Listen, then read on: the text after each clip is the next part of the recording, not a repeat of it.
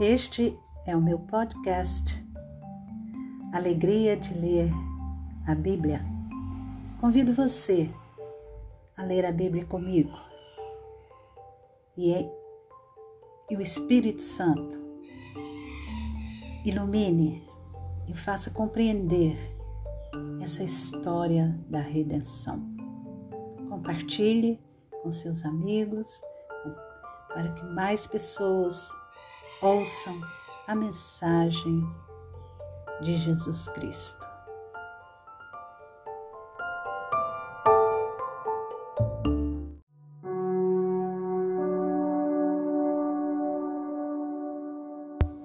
Evangelho de João, capítulo 2 O casamento em Caná da Galileia.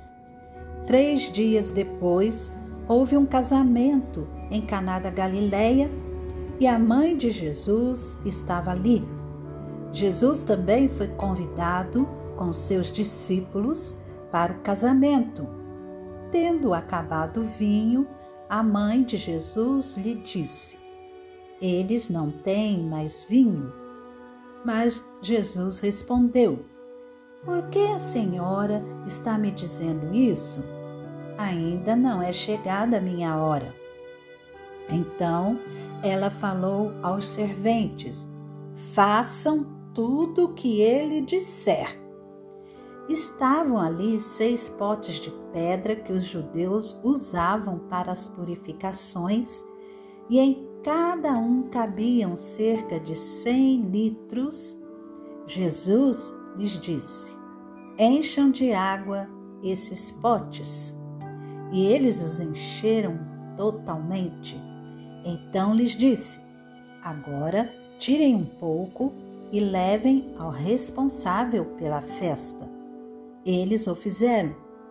Quando o responsável pela festa provou a água transformada em vinho, ele não sabia de onde tinha vindo, por mais que os serventes que haviam tirado a água soubessem chamou o noivo e lhe disse: Todos costumam servir primeiro o vinho bom, e quando já beberam muito, servem o vinho inferior. Você, porém, guardou o melhor vinho até agora. Assim, em Caná da Galileia, Jesus deu início a seus sinais.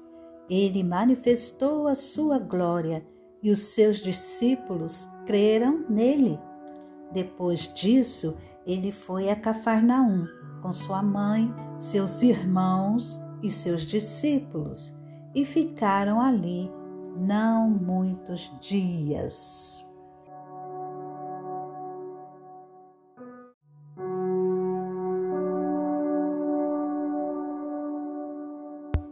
Jesus purifica o templo.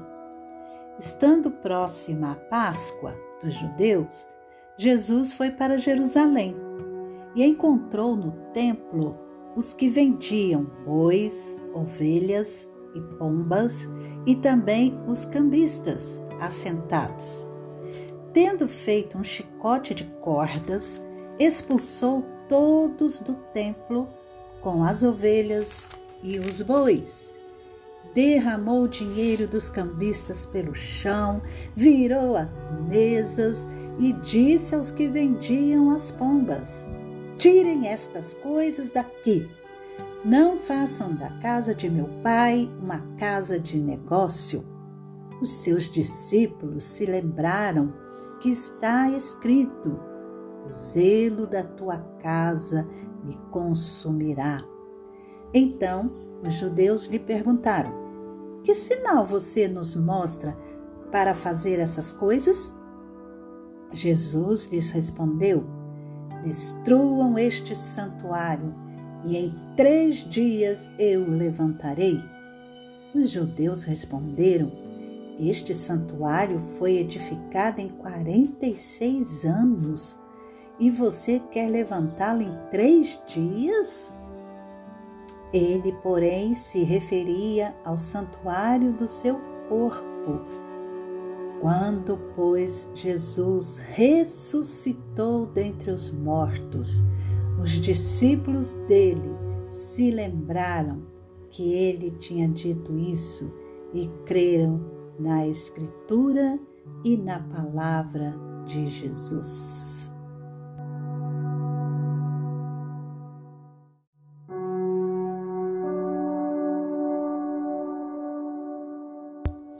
Jesus conhece todas as pessoas.